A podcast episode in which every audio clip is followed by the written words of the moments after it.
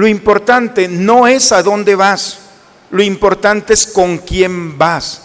Y cuando tú tienes la certeza de que en tu vida, en tus pasos, en tus decisiones está Dios, no te preocupes. Cualquier lugar será un lugar y un espacio increíble para encontrarte con realidades que te están esperando para hacerte crecer. Muy buenas tardes. En la página 239 de nuestro misal encontraremos las lecturas de la celebración del día de hoy. Nos reunimos en el día del Señor para alimentarnos de su palabra y de su cuerpo, verdadero alimento. Pidamos para que en esta Eucaristía se reafirme nuestra fe. Caminar contigo, platicar de cosas, soñar tranquilo. Andar sobre rosas es un sueño hermoso recordar amigos desde que has nacido. Hay amor y paz, hasta hoy mi Jesús eres tú. Vives tú en mí, me has dado la luz, tuyo soy. Yo me doy a ti, anhelo algún día con fervor. Todo sea mejor, que la vida sonría para todos gracias a ti, mi Señor.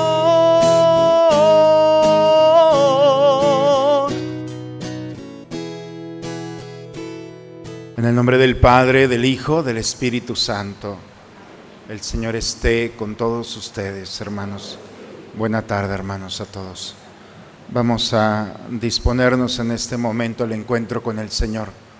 Los invito a presentarnos a Él reconociendo nuestros pecados con humildad, si nos hemos equivocado, si nos hemos lastimado, si hemos lastimado a los demás, si hemos sido indiferentes a los necesitados, si no hemos cumplido con nuestras obligaciones. Creo que es un buen momento de pedir perdón al Señor e invocar juntos su misericordia. Por eso digamos juntos, yo confieso ante Dios Todopoderoso y ante ustedes, hermanos, que he pecado mucho de pensamiento, palabra, obra y omisión. Por mi culpa, por mi culpa, por mi grande culpa.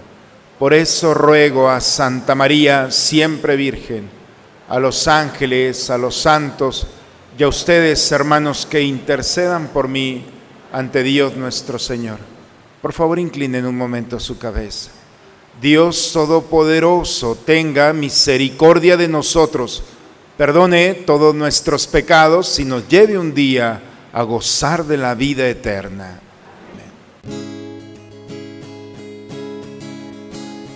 Tenme piedad, oh Dios,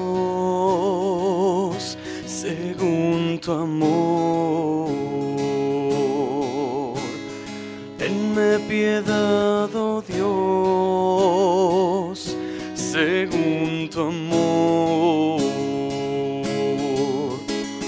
Por tu inmensa ternura, borra mi delito, lávame de mi culpa,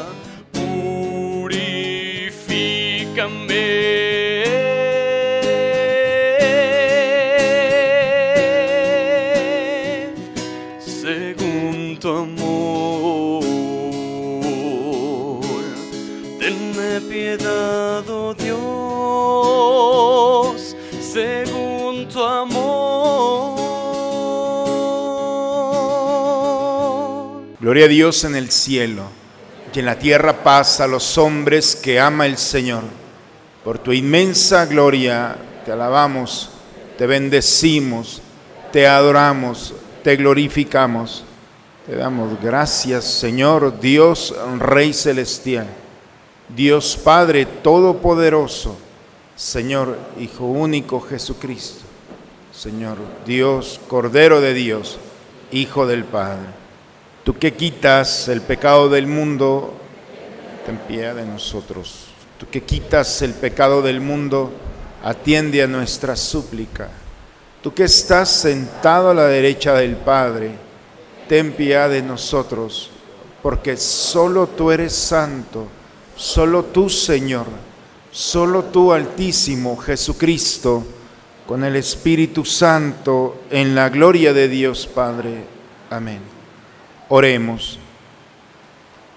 Señor Dios, que unes en un mismo sentir los corazones de tus fieles, impulsa a tu pueblo a amar lo que mandas y a desear lo que prometes para que en medio de la inestabilidad del mundo estén firmemente anclados nuestros corazones donde se halla la verdadera felicidad, por Cristo nuestro Señor.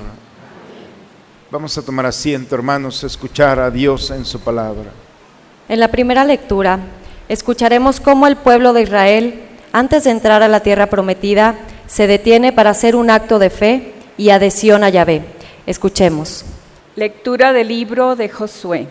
En aquellos días, Josué convocó en Siquem a todas las tribus de, de, Israel y reunió a los ancianos, a los jueces, a los jefes y a los escribas.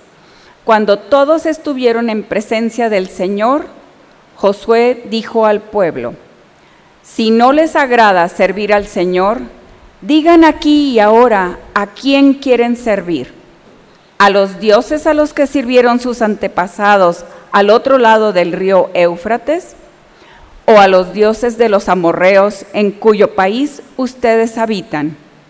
En cuanto a mí toca, mi familia y yo serviremos al Señor. El pueblo respondió, lejos de nosotros abandonar al Señor para servir a otros dioses, porque el Señor es nuestro Dios él fue quien nos sacó de la esclavitud de Egipto, el que hizo ante nosotros grandes prodigios. Nos protegió por todo el camino que recorrimos en los pueblos por donde pasamos. Así pues, también nosotros serviremos al Señor, porque Él es nuestro Dios. Palabra de Dios. Al Salmo 33 respondemos, Haz la prueba y verás qué bueno es el Señor. Bendeciré al Señor a todas horas. No cesará mi boca de alabarlo. Yo me siento orgulloso del Señor, que se alegra su pueblo al escucharlo. Haz la prueba y verás qué bueno es el Señor. Los ojos del Señor cuidan al justo y a su clamor están atentos sus oídos.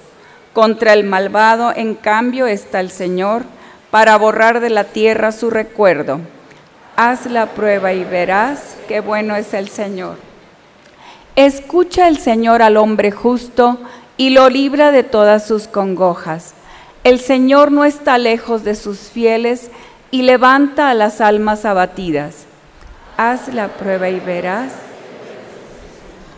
Muchas tribulaciones pasa el justo, pero de todas ellas Dios lo libra. Por los huesos del justo vela Dios, sin dejar que ninguno se le quiebre. Salva el Señor la vida de sus siervos, no morirán quienes en Él esperan. La prueba y verás qué bueno es el Señor. En la segunda lectura vemos cómo San Pablo describe el valor fundamental del matrimonio al compararlo al amor de Dios por su iglesia. Escuchemos al apóstol. Lectura de la carta del apóstol San Pablo a los Efesios. Hermanos, respétense unos a otros por reverencia a Cristo, que las mujeres respeten a sus maridos como si se tratara del Señor, porque el marido es cabeza de la mujer como Cristo es cabeza y salvador de la iglesia, que es su cuerpo. Por tanto, así como la iglesia es dócil a Cristo, así también las mujeres sean dóciles a sus maridos en todo. Maridos, amen a sus esposas como Cristo amó a su iglesia y se entregó por ella para santificarla, purificándola con el agua y la palabra, pues él quería presentársela a sí mismo toda resplandeciente sin mancha, ni arruga ni cosa semejante, sino santa e inmaculada. Así los maridos deben amar a sus esposas como cuerpos suyos que son. El que ama a su esposa se ama a sí mismo, pues nadie jamás ha odiado a su propio cuerpo, sino que le da alimento y calor, como Cristo hace con la iglesia, porque somos miembros de su cuerpo. Por eso abandonará el hombre a su padre y a su madre, se unirá a su mujer y serán los dos una sola cosa. Este es un gran misterio y yo lo refiero a Cristo y a la iglesia. Palabra de Dios. Aceptar a Jesús en nuestro corazón exige una opción radical y por lo tanto un nuevo estilo de vida. Es la invitación que escucharemos en el Evangelio. Nos ponemos de pie y entonemos el aleluya. Busca primero el reino de Dios y su justicia divina.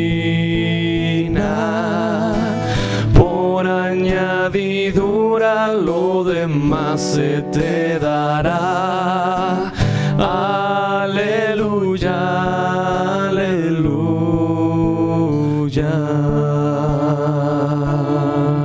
Tus palabras, Señor, son espíritu y vida.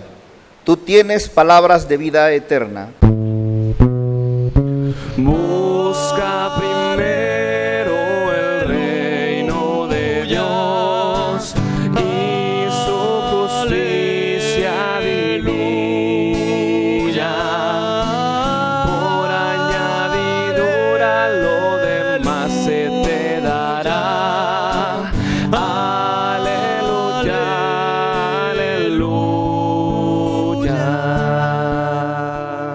Señor esté con todos ustedes, hermanos. Proclamación del Santo Evangelio según San Juan. En aquel tiempo Jesús dijo a los judíos, mi carne es verdadera comida y mi sangre es verdadera bebida. Al oír sus palabras, muchos discípulos de Jesús dijeron, este modo de hablar es intolerable. ¿Quién puede admitir eso? Dándose cuenta Jesús de que sus discípulos murmuraban, les dijo, ¿esto los escandaliza? ¿Qué sería si vieran al Hijo del Hombre subir a donde estaba antes? El Espíritu es quien da la vida, la carne para nada aprovecha. Las palabras que les he dicho son espíritu y vida, y a pesar de esto algunos de ustedes no creen. En efecto, Jesús sabía desde el principio quiénes no creían y quién lo habría de traicionar. Después añadió, por eso les he dicho que nadie puede venir a mí si el Padre no se lo concede. Desde entonces muchos de sus discípulos se echaron para atrás y no querían andar con él. Entonces Jesús les dijo a los doce, ¿también ustedes quieren dejarme? Simón Pedro le respondió, Señor, ¿a quién iremos? Tú tienes palabras de vida eterna y nosotros creemos y sabemos que tú eres el santo de Dios. Palabra del Señor. La primera lectura, hermanos, tomada del libro de Josué. Sabemos que Josué fue quien continúa la historia del caminar del pueblo de Israel. Después de 400 años de esclavitud, llega el líder Moisés y los saca al desierto antes de llegar a la tierra prometida. Moisés muere y el que va a continuar como líder, guía del pueblo de Israel es Josué. Estamos ya a la puerta de la tierra prometida. Falta muy poco, pero Josué lo que dice es, hace un alto con todo el pueblo. Antes de conquistar, antes de llegar a la tierra prometida, tenemos que hacer un acto de fe. ¿En quién vamos a poner nuestra confianza? Dice. ¿En las divinidades? ¿En los dioses del otro lado del Éufrates? ¿En los dioses de los amorreos? ¿En las divinidades? ¿En eso quieren poner su confianza? Y dice, en cuanto a mí, mi familia y yo serviremos al Señor. Nosotros no tenemos otro Dios más que el Señor. Eso es lo que nosotros hemos decidido al dar el paso para entrar a la tierra que nos ha prometido el Señor.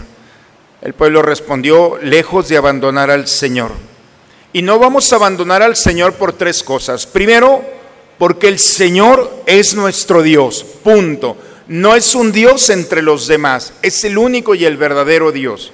Segundo, porque es Él el que nos ha sacado de la esclavitud de Egipto. Nosotros lo hemos visto, cómo después de 400 años el, el Señor actuó en favor nuestro y nos liberó y nos ha sacado y dice también, porque nos ha acompañado en nuestro caminar, por nuestro paso por el desierto. Ha estado en todo momento y a pesar de nuestra dureza del corazón, Él ha sido fiel en acompañarnos. Tres cosas para decir, nosotros también estamos en el Señor, porque Él es nuestro Dios. El Evangelio el día de hoy, Jesús, hemos venido estos domingos escuchando cómo Jesús se presenta como el pan de la vida y el escándalo es que le dice, me tienen que comer, tienen que comer mi carne, tienen que beber mi sangre. Y eso en la lógica del judío y de nosotros, ¿cómo nos tenemos que comer a Jesús? La forma es la que no entendían. Y muchos, como el día de hoy, se preguntaban, esto modo de hablar es intolerable, este hombre ya perdió la cabeza. ¿Quién puede admitir esto? Lo estaban considerando que Jesús ya había perdido la razón. Desde entonces muchos se habían alejado de él, escandalizados porque él se había presentado como el pan de la vida. Y entonces Jesús, primero fueron los fariseos quienes se alejaron, después fueron los grupos de discípulos, aquellos que habían llegado, y ya en el grupo de los doce también había esa cierta inseguridad de qué es lo que estaba pasando. Y Jesús le dice, ¿también ustedes quieren dejarme? ¿También te quieres ir como los demás? Y entonces Simón Pedro respondió, Señor, ¿a quién iremos? Tú tienes palabras de vida eterna y nosotros creemos y sabemos que tú eres el santo de Dios. ¿A quién iremos? No tenemos a dónde ir. Hemos descubierto que tú eres la palabra eterna que tiene el poder de transformar toda realidad. Hermanos, en el contexto, el día de ayer celebramos la solemnidad, la fiesta de nuestra comunidad de Santa María, Reina de los Apóstoles. Ayer el obispo estuvo aquí y compartió con nosotros una reflexión maravillosa sobre la Virgen. En el contexto de esto, me preguntaba, bueno, ¿qué es lo que sucede cuando un hombre o una mujer se atreve a decir como Pedro, ¿a quién voy a ir? ¿A dónde voy sin ti? Porque he descubierto, no te entiendo, pero he descubierto que tú tienes palabras de vida eterna. Y creo y sé que tú eres el santo de Dios. No entiendo muchas cosas, pero me doy la oportunidad de estar en ti y de aferrarme a ti. Si me permiten, hablando de qué es lo que pasa cuando un hombre o una mujer decide hacer esto, entonces aparecen principios de vida. Y yo he querido a lo largo de estos 12 días previos a nuestra celebración ir hablando de, todos los apóstoles. Nosotros los tenemos en los vitrales, pero muchas veces no conocemos la vida de los, del apóstol, ni siquiera su nombre. Y quisiera en este día, si me permiten, solamente, sé que suena mucho, 12 puntos de vida de acuerdo a los apóstoles, principios de vida de lo que sucede cuando un hombre dice a Dios, va a ver qué es lo que sucede. ¿Me permiten esos 12? Bien, va a ser una pincelada, no voy a hablar, me encantaría, pero es tan bonito, por ejemplo, Pedro, Pedro, la escritura no nos esconde nada de San Pedro, lo presenta tal cual, no lo maquilla, lo presenta con todas sus limitaciones. Es un hombre que si el día de hoy pide trabajo en una empresa, no se lo van a dar, y menos le van a dar la dirección de una empresa es apasionado, es voluble, es irascible, es un hombre inestable. Así nos lo presenta la escritura, con el perdón de San Pedro. Pero así es la escritura. Jamás se imaginó que Jesús lo iba a llamar y no solamente que lo iba a incluir en esta empresa maravillosa, sino que se lo iba a dar la dirección. Tú eres Pedro y sobre esta piedra edificaré mi iglesia. Sorpresa para sus hermanos, para sus amigos y conocidos sorpresa para el mismo Pedro. Jamás se imaginó estar al frente de un grupo con un proyecto tan ambicioso como es el proyecto del amor y de la misericordia.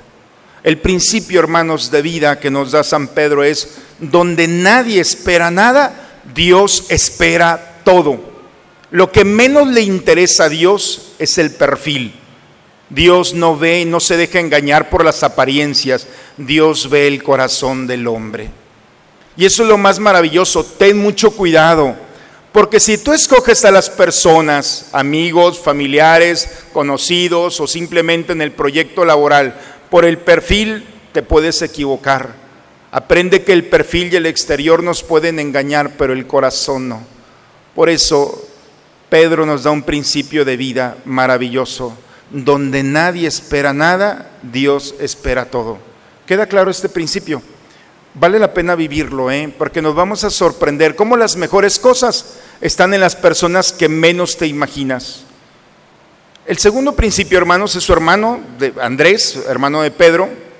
Un día Jesús le dice a Felipe, otro de los apóstoles, dale de comer a todos estos. Y Felipe se queda pensando, ni con 250 denarios podríamos darle de comer a todos estos. Entonces llega Andrés y dice, aquí hay un muchacho que tiene cinco panes y dos peces. ¿Qué es esto para tanta gente? ¿Qué principio hay de fondo? Hay cosas que nosotros no podemos solucionar. ¿Te queda claro? No puedes solucionar todo. Hay cosas que están fuera de tus manos. Y hay quien se aferra a solucionar todo y viven en la frustración, en el enojo y a veces puede ser también en una irresistible incapacidad de vivir la vida, porque no puede solucionar todo. Andrés no le hubiera podido dar de comer a todos, hermanos. Hay cosas que nosotros no podemos solucionar, pero sabemos quién las puede solucionar. Cuando nosotros nos acercamos al Señor y ponemos nuestra miseria, nuestro pequeñez, cinco panes y dos peces en las manos del Señor, le dio de comer a todos y sobraron doce canastos. Eran cinco mil hombres sin contar las mujeres y los niños. Imaginemos cuando nosotros ponemos nuestra vida en las manos del Señor. La pregunta, el principio de vida, hermanos, es, ¿cuántas noches llevas sin dormir porque no puedes solucionar un problema? Date cuenta que no lo vas a solucionar. No está en tus manos, ya basta, entiende que hay cosas que no puedes resolver, pero sabemos quién las puede resolver. Cuando ponemos esos problemas en las manos del Señor, Andrés no fue defraudado. Tú tampoco tienes una razón para ser defraudado. ¿Queda bien? ¿Qué les parecen los principios? Así, una pinceladita. Y nos vamos, hermanos, con otro, otra pareja de hermanos. Eh, Santiago, que es Santiago el Mayor. Santiago fue a evangelizar. Después de todos los acontecimientos de la resurrección, Santiago se fue a España a evangelizar. Le llamaban el finisterre, significa el final de la tierra. Ya no había nada más que hacer allá. Era el límite. Antiguamente se pensaba que más allá de España no existía nada. Nosotros no existíamos. El continente había, era el final de la tierra. Santiago fue a evangelizar allá. No sabía lo que había en el finisterre. No se imaginaba. No sabía a dónde iba pero sabía con quién iba. El principio del apóstol, hermanos, del cristiano, de aquel que vive la experiencia de recibir al Señor es, no es importante a dónde nos llevan nuestros pasos, lo importante es con quién vamos. ¿Cuántos de los que están aquí no son de Saltillo? No es necesario que levanten la mano. ¿Cómo llegaste aquí? Hace 10, 20, 15 años, jamás te imaginaste que por un proyecto laboral o te casaste, yo no sé, tus pasos te llevaron aquí, ni te imaginabas a dónde te iban a llevar. Y todavía no termines tu historia, espérate, porque Abraham y Moisés tenían ya, eran adultos y Dios lo desinstaló. Lo importante no es a dónde vas, lo importante es con quién vas. Y cuando tú tienes la certeza de que en tu vida, en tus pasos, en tus decisiones está Dios, no te preocupes, cualquier lugar será un lugar y un espacio increíble para encontrarte con realidades que te están esperando para hacerte crecer. Eso es lo que nos dice Santiago. Y su hermano, su hermano Andrés, bueno, lo veíamos hace un momento, ya se me fue.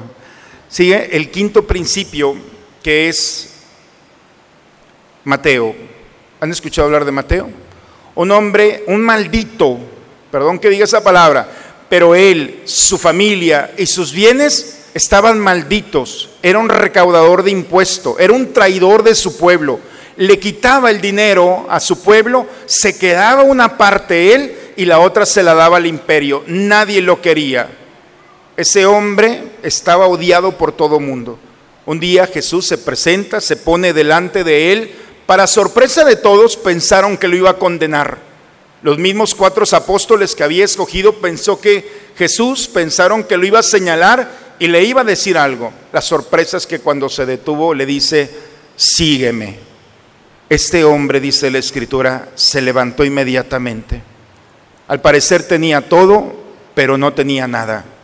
Era un hombre vacío que solamente vivía del exterior. Cuando escucha al Señor decirle, sígueme, sintió la eternidad, sintió que su palabra lo abrazó y se levantó, dice la escritura, dejando todo, lo siguió y lo invita a su casa.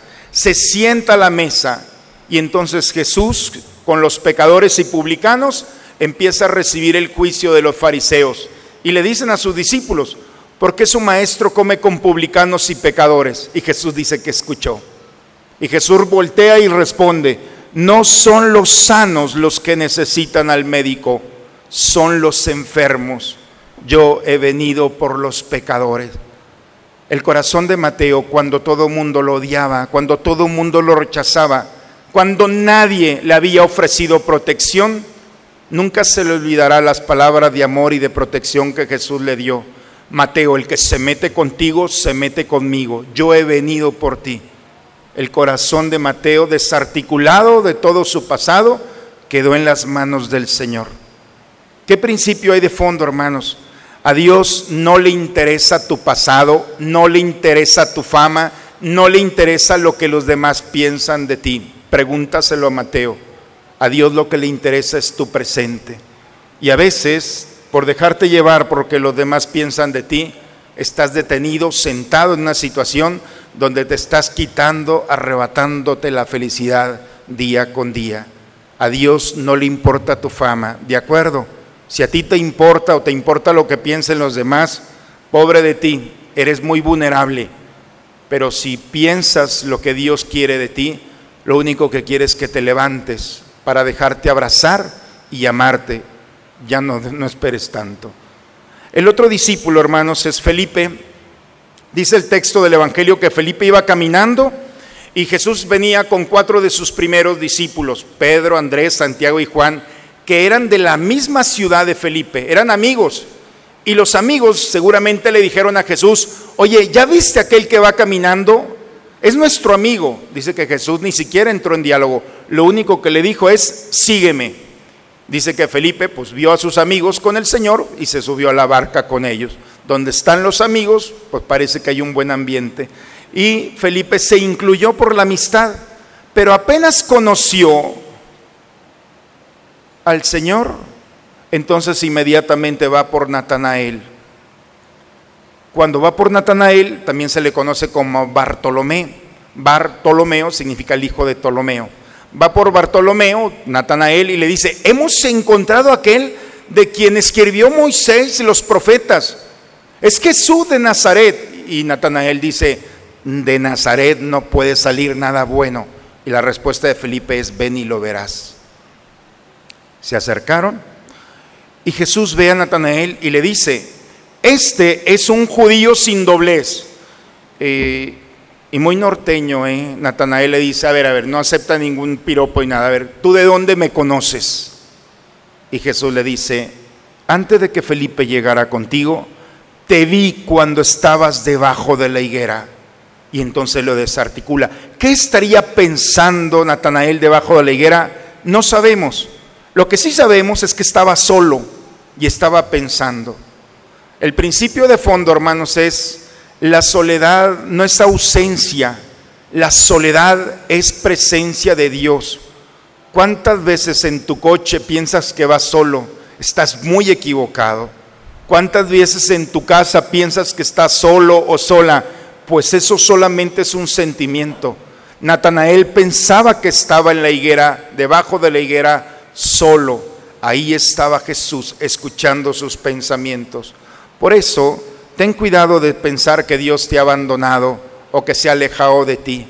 La soledad es un momento de encuentro maravilloso con el Señor.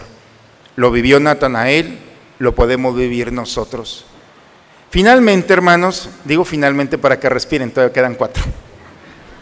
Pero es otro de los, es uno de los principios, me voy guiando porque aquí están los vitrales. Tenemos a Santiago, Santiago que le llaman el menor. Este hombre es extraordinario, es un mediador. Uno de los elementos esenciales para ser apóstol es no eres una amenaza. Santiago fue el representante de las primeras comunidades cristianas, fue apóstol y obispo de Jerusalén el primero. Fue aquel que en Hechos de los Apóstoles, en el capítulo 15, después de que hay un conflicto, el conflicto era que los griegos querían ser cristianos y entonces los estaban obligando a dejar de ser griegos, a ser judíos y luego después de judíos a ser cristianos. Y los griegos decían, es que nosotros no queremos ser judíos, queremos ser cristianos. Y entonces hay una invocación maravillosa.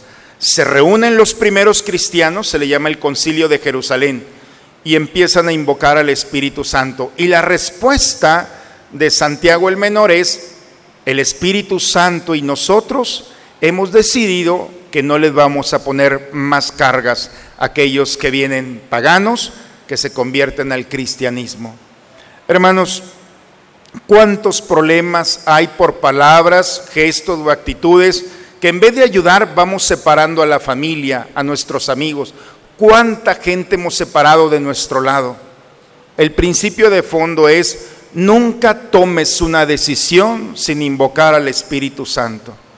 ¿Quieres llegar al corazón de los que están contigo? Invoca al Espíritu Santo. Es muy sencillo, nomás díganle, Espíritu Santo, ven, ilumíname. Si le quieres poner más, ponle más. Pero es tan sencillo cuando le pides al Espíritu Santo una gracia para llegar al corazón. Santiago el Menor es un mediador, no es una amenaza. Y cuando alguien no es una amenaza, entonces su casa, su presencia y su cuerpo se convierte en el vértice de todos los demás. Finalmente, hermanos, tenemos a Tomás. El día de la resurrección Tomás no estaba. Y cuando le dijeron que se habían encontrado a Jesús, que había resucitado, no les creyó. Y dijo, si no meto mi dedo en los agujeros o meto mi mano en su costado, yo no voy a creer. Ocho días después, dice la escritura, estaban todos reunidos te presenta Jesús y le dice a Tomás, a ver Tomás, mete tu dedo sobre el agujero de mis manos, mete tu mano sobre mi costado. Tomás se dio cuenta que ya no había heridas, que había cicatrices. Y por eso expresa, Señor mío y Dios mío. Hay una gran diferencia, hermanos, entre la herida y la cicatriz. La herida duele, la herida sangra y se puede infectar y te limita para que te acerques a los demás. La cicatriz no, es el recuerdo de un acontecimiento del pasado. El principio de vida es que no podemos andar heridos por la vida, porque somos muy vulnerables, porque hay heridas en el corazón que ahí están sangrando y que duelen, que no te permiten confiar o acercarte a los demás. Y una persona con una herida va a herir, una persona lastimada va a lastimar. Por eso tenemos que hacer el paso de la herida a la cicatriz. Si tú no puedes sanar la herida que traes en el corazón, te lastimaron, se aprovecharon de ti, abusaron de ti, total, toda esta historia que puede estar en el corazón de uno de nosotros, basta ya de andar caminando con heridas. Date cuenta que está el médico de médicos delante de ti preséntale tu herida, dile que ya no puedes andar así, deja que Él la sane y que la cicatriz te recuerde, porque no va a borrar nada de tu historia, pero sí te va a decir que ya no duele. Cuando la, delicadeza de Dios y su misericordia toca nuestras heridas, la cicatriza. Y entonces no podemos andar en esta vida siendo una amenaza para los demás. Pues hermanos, me faltaba uno. Cierro con broche de oro. Juan, se me olvidó hace un momento, me lo brinqué. Juan el más joven de los apóstoles, su historia se cierra a los pies de la cruz. Estaba con María, dice la escritura. Y estando allí, Jesús estaba crucificado. No tenía nada que darnos, estaba desnudo. Nosotros le hemos puesto un manto para cubrirlo. Pero la realidad es que estaba desnudo, estaba clavado y estaba solo. No tenía nada que dar, pero sí tenía mucho que ofrecer. Y le ofreció el perdón a la humanidad. Perdónalos porque ya no saben lo que hacen. Al ladrón arrepentido no le dio nada, le ofreció el paraíso. Hoy estarás conmigo en el paraíso. Y cuando pensamos que no tenía nada que ofrecer, nos sorprendió con un regalo maravilloso que es nuestra comunidad. Madre, ahí está tu hijo. Hijo, ahí está tu madre. Nos ofrece a su madre para cuidarla, para que nos acompañe y seamos la iglesia y nuestra madre un signo de su presencia entre nosotros. Juan entendió, hermanos, que el cristiano no es aquel que da, es aquel que ofrece. Porque a veces podemos limitarnos, yo no tengo que dar, qué bueno que no tengas que dar. El primer milagro de nuestra iglesia no fue dar. Pedro se encuentra con un paralítico y el paralítico le dice, dame algo, no tengo nada. Ni él ni Juan iban juntos. No tenemos ni oro ni plata, pero lo que tenemos te lo vamos a dar. En el nombre de Jesucristo, ponte de pie. Y aquel paralítico se levantó y empezó a caminar con ellos hacia el templo. Las cosas grandes, hermanos, no se hacen con cosas, no es dar cosas. Juan nos enseña que la grandeza de un hombre es cuando aprende a ofrecer su tiempo, su delicadeza, su presencia, cuando va empapando el corazón de todos aquellos que están a su lado de la experiencia que tiene del Señor. En ocasiones, hermanos, no nos van a recordar por las cosas que dimos, nos van a recordar por nuestra presencia, cómo hicimos sentir a los demás. Ojalá, se fijan, 12 principios de vida, 11.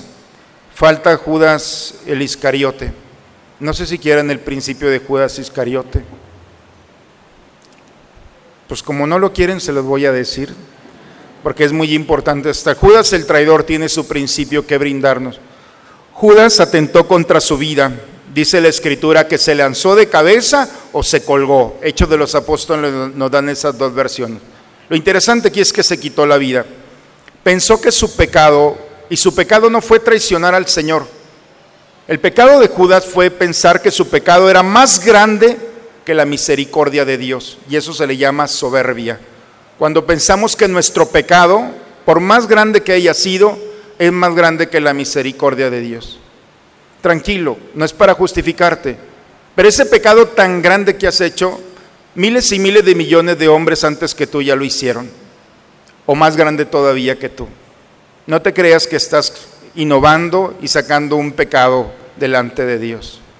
Tu pecado no es tan grande, ni el pecado del primer hombre, junto con el último hombre de la creación humana, todos juntos no son tan grandes como la misericordia de Dios.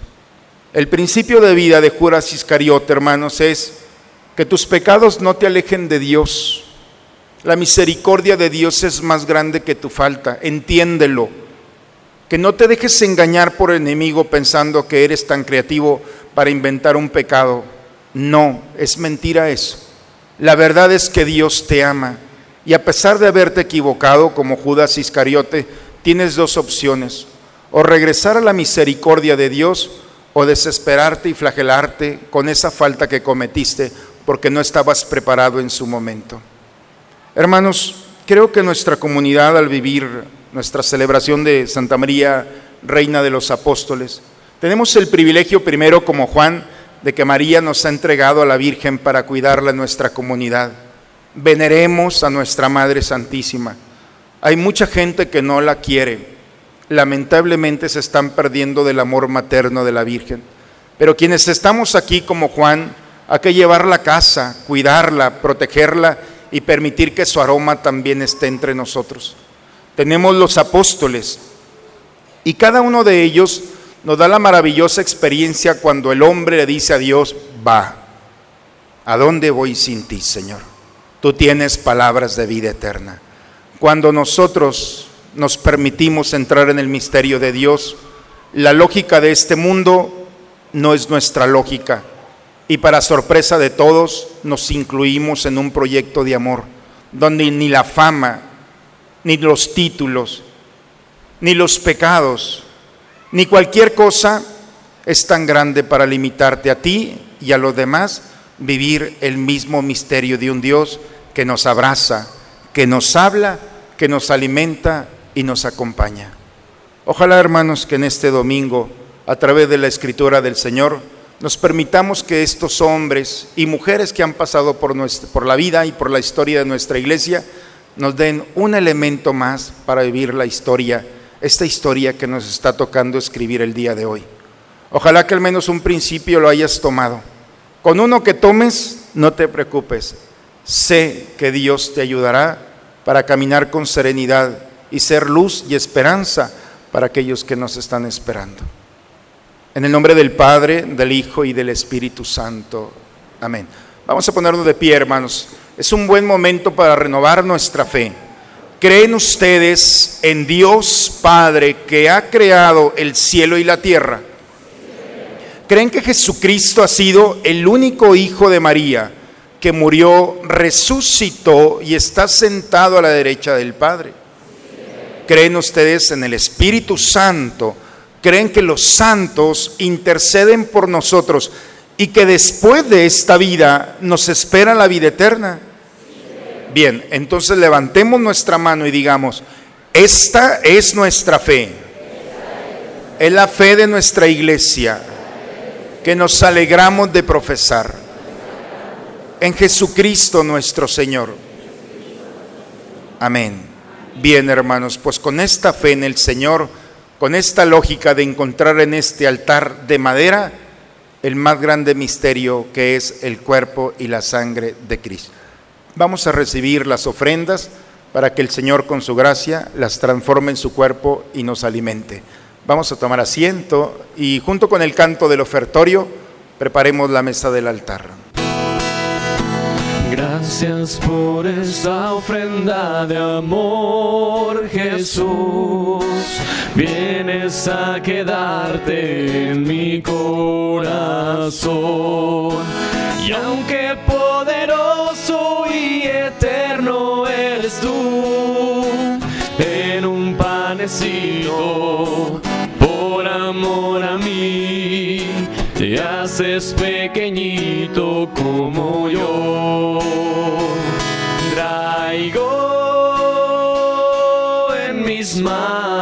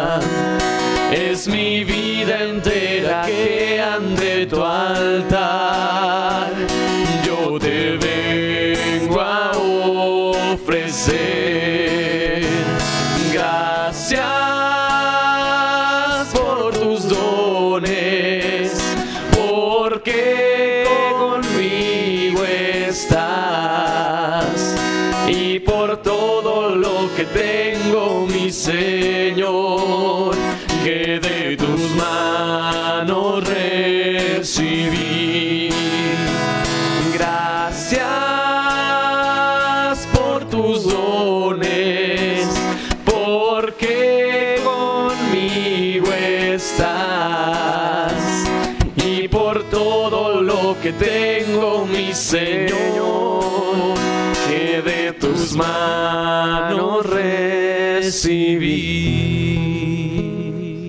Sigamos orando, hermanos. Vamos a ponernos de pie para que ese sacrificio que es mío, pero que también es de ustedes, sea agradable a Dios Padre Todopoderoso.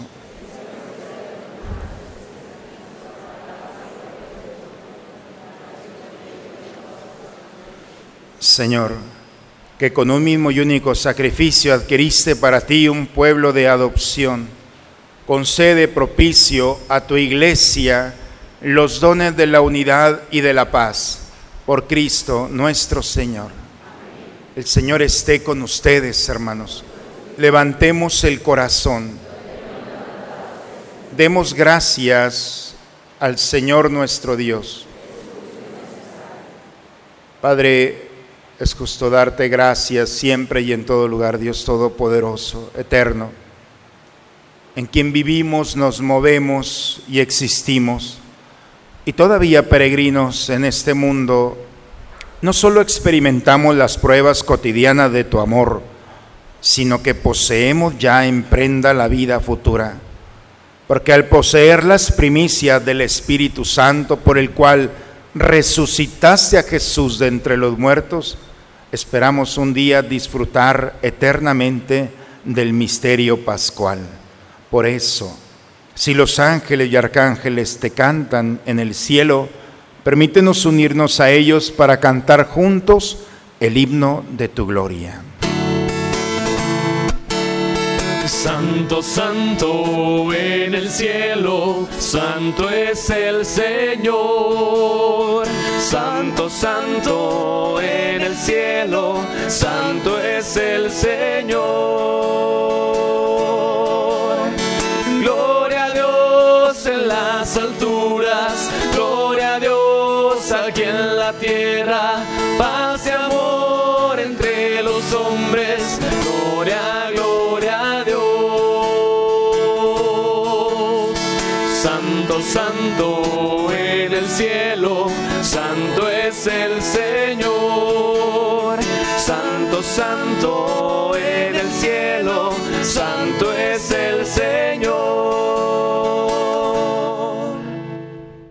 Santo eres en verdad, Señor, tú eres la fuente de toda santidad. Por eso te pedimos que santifiques estos dones con la efusión de tu Espíritu, de manera que sean para nosotros cuerpo y sangre de Jesucristo nuestro Señor, el cual cuando iba a ser entregado a su pasión, voluntariamente aceptada tomó pan, dándote gracias, lo partió, lo dio a sus discípulos diciendo, tomen y coman todos de él, porque esto es mi cuerpo que será entregado por ustedes.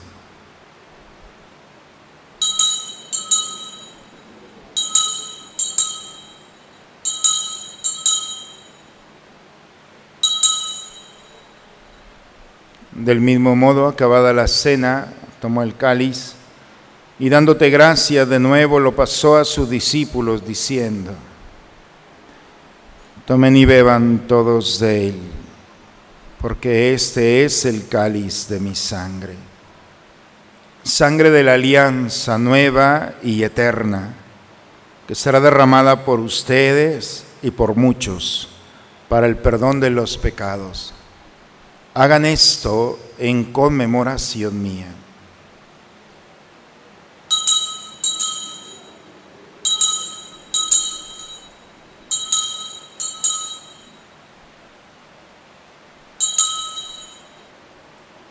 Aquí está el Señor. Él es el misterio de nuestra fe.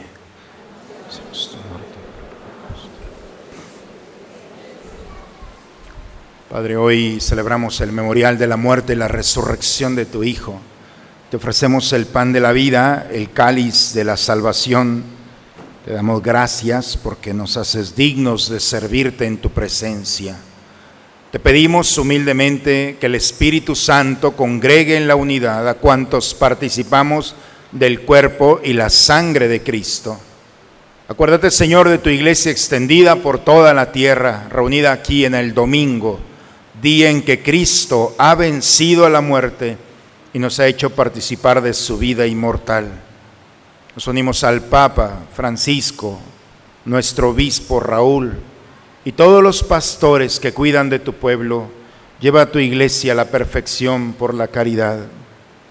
Acuérdate, Padre, de nuestros hermanos y hermanas que se durmieron en la esperanza de la resurrección.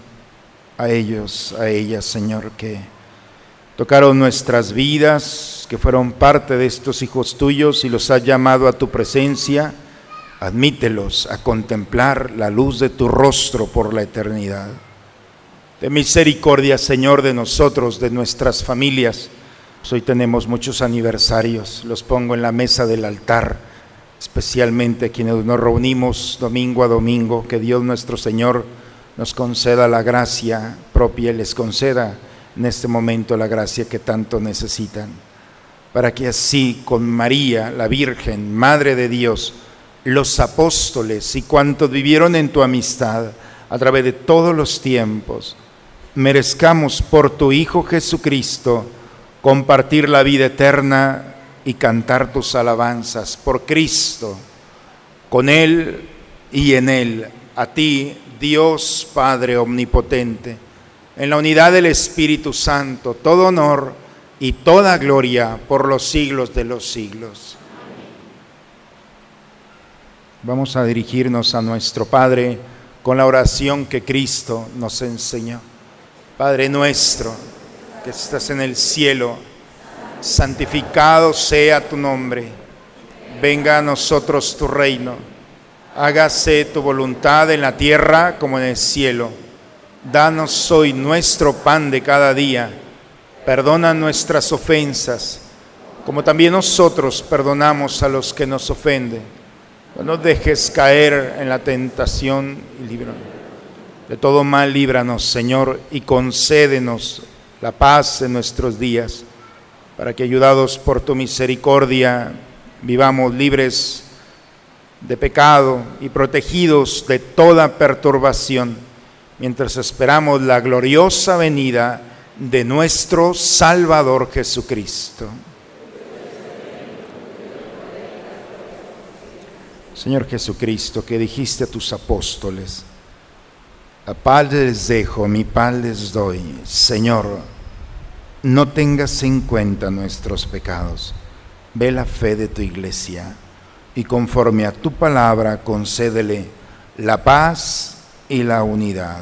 Tú que vives y reinas por los siglos de los siglos. La paz del Señor esté siempre con todos ustedes, hermanos. Esta paz que viene del Señor, vamos a recibirla a gozarnos en ella y la compartimos con aquel que está a nuestro lado. Nos damos un signo de paz entre nosotros.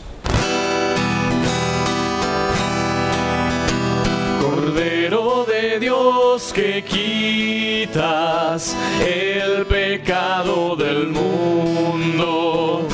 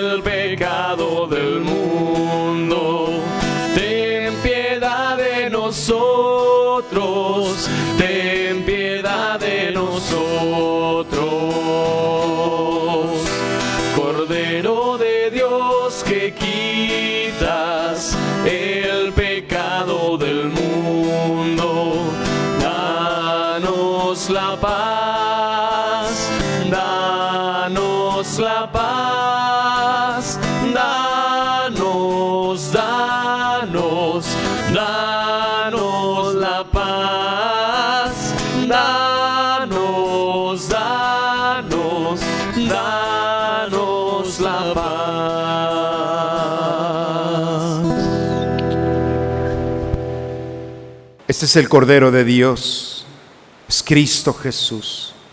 Está aquí. Ha venido a quitar el pecado del mundo. Dichosos nosotros los invitados a la cena del Señor.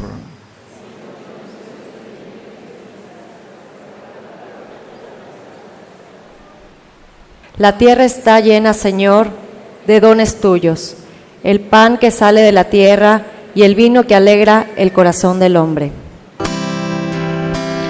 Señor, aquí estoy otra vez postrado a tus pies para entregarte toda mi vida, lo que tengo, lo que soy. Tus manos porque no hay lugar mejor para mí.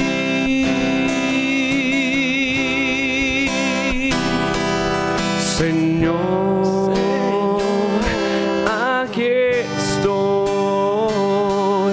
otra vez postrado a tus pies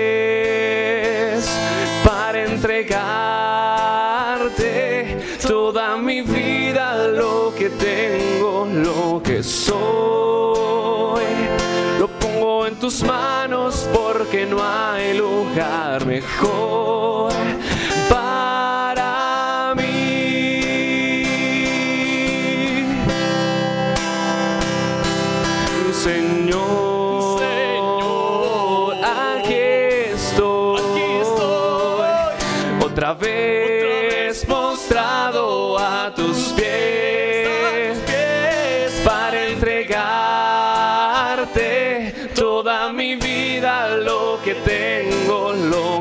soy. Lo pongo en tus manos porque no hay lugar mejor para mí. Nos ponemos de rodillas para rezar la oración del abandono. Padre, me pongo en tus manos. Haz de mí lo que quieras. Sea lo que sea, te doy las gracias. Estoy dispuesto a todo. Lo acepto todo. Con tal que tu voluntad se cumpla en mí y en todas tus criaturas. No deseo nada más, Padre. Te encomiendo mi alma. Te la entrego con todo el amor del que soy capaz, porque te amo y necesito darme, ponerme en tus manos sin medida, con una infinita confianza, porque tú eres mi Padre.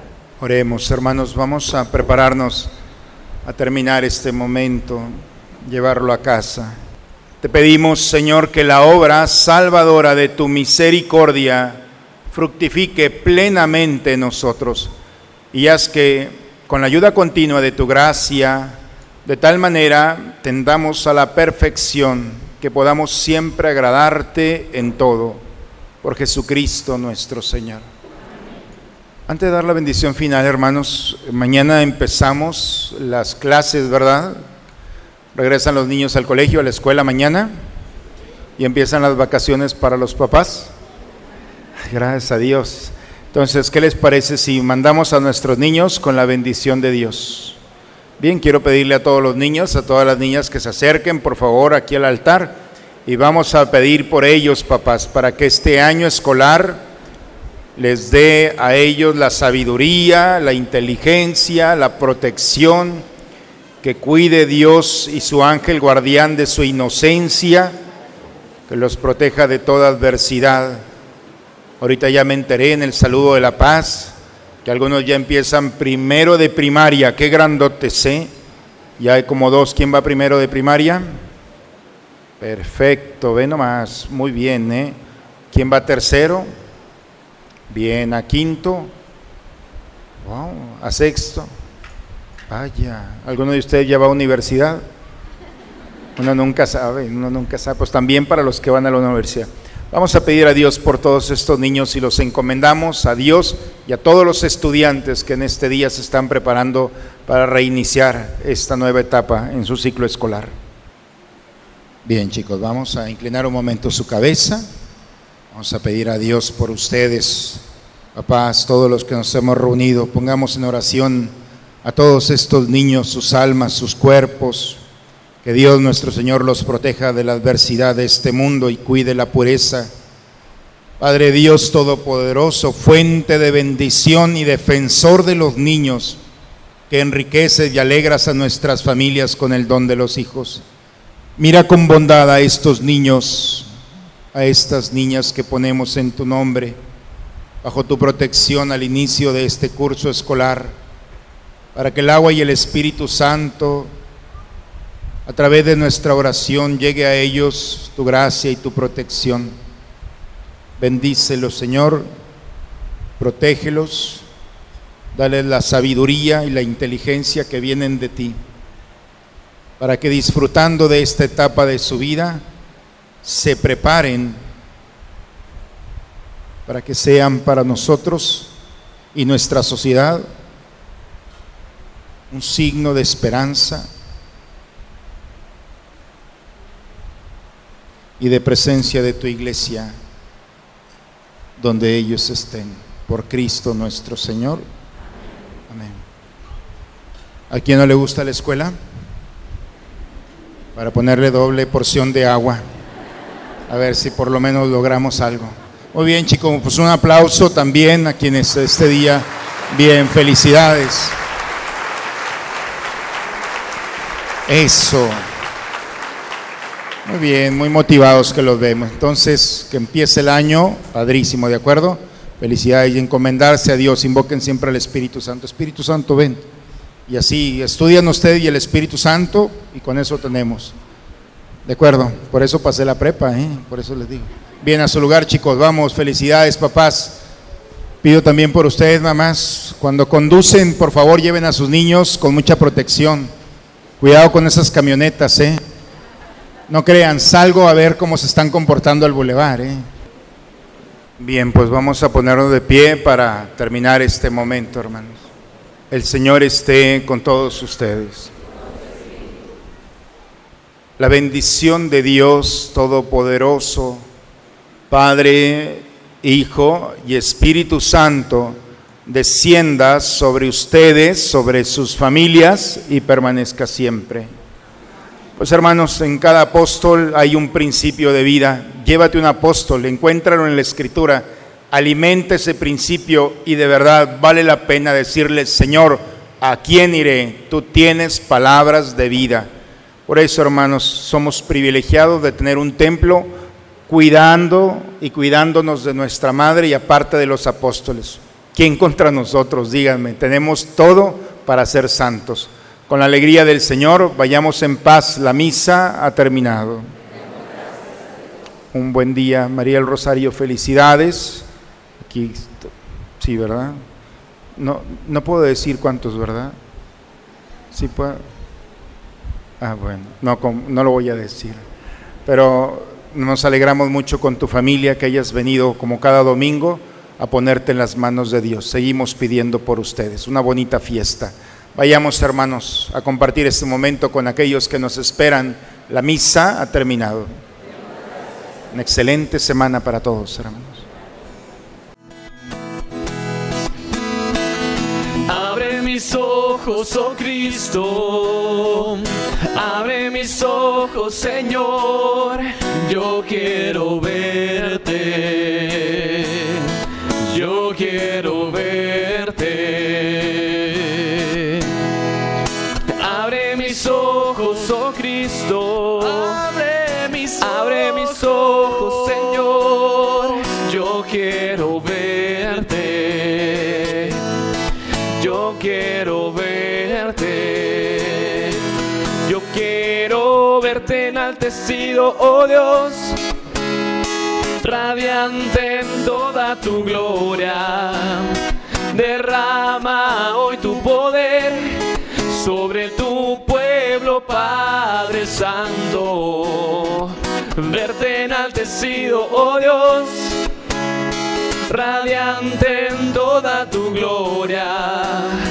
Derrama hoy tu poder sobre tu pueblo, Padre Santo.